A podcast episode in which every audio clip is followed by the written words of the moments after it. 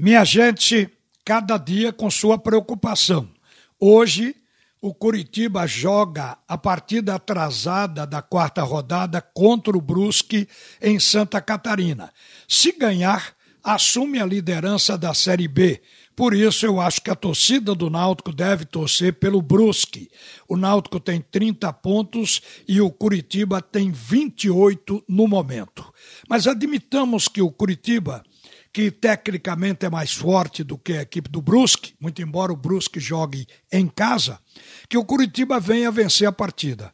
Ele vai passar o Náutico porque com mais três pontos o Curitiba ficará com 31, um ponto a mais que o Clube Náutico Capibaribe. Mas o Náutico já joga nesse final de semana contra o Lanterna, que é o Confiança. Aí, se o Náutico ganhar do Confiança, o Náutico vai para 33, passa de novo o Curitiba, que fica com dois pontos de diferença.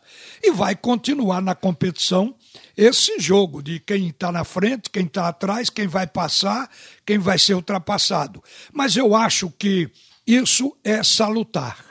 Imagine que é fazer do limão uma limonada. O Náutico perdeu a invencibilidade para o Curitiba, agora pode perder a liderança. Ou não, mas pode perder a liderança. Isso significa, gente, ao cabe ao fim, motivação. Porque o Náutico, ele sentiu perder a invencibilidade e não quer perder a liderança. E sabe que se perder numa rodada, recupera na outra se ganhar. Então, isso aí vai fazendo com que a equipe fique acesa, ligada, mantenha o gosto pela liderança do campeonato e leve até o final da competição, que é longa, porque o importante é chegar lá. O que é importante hoje para o Náutico é subir para a primeira divisão ele poderá ser o primeiro, como poderá ser o quarto. O importante é estar entre os quatro que vão subir. E essa guerra com o Curitiba, ela de repente pode ser um elemento importante para produzir esse fogo de motivação. O Náutico agora está se preparando para este jogo do final de semana contra o Confiança. O Confiança é o atual lanterna com 10 pontos e o Náutico tem desfalques também, mas a possibilidade de ganhar do Confiança é grande. O jogo vai ser nos aflitos. Jean Carlos já foi liberado do departamento médico. É uma presença importante se ele for confirmado. Ele é o vice-artilheiro da Série B com sete gols, além de liderar outras estatísticas, como, por exemplo, é o jogador com mais finalizações da Série B ele tem 57, tem 169 cruzamentos de bola na área. Veja que é um número expressivo. Um jogador desse dentro do time acrescenta muito na proporção de que, quando ele saiu do time, faltou tudo isso. Então a gente vê que a volta de Giancarlo, se confirmada, vai ser muito importante, porque o Náutico ainda tem que substituir Vinícius, Camutanga e Brian, que foram suspensos pelo terceiro cartão amarelo. Agora, acredito que para a vaga de Camutanga deve ser o Iago, que vinha jogando, ou o Rafael Ribeiro, que foi trazido de volta, se incorporou ao elenco do Náutico.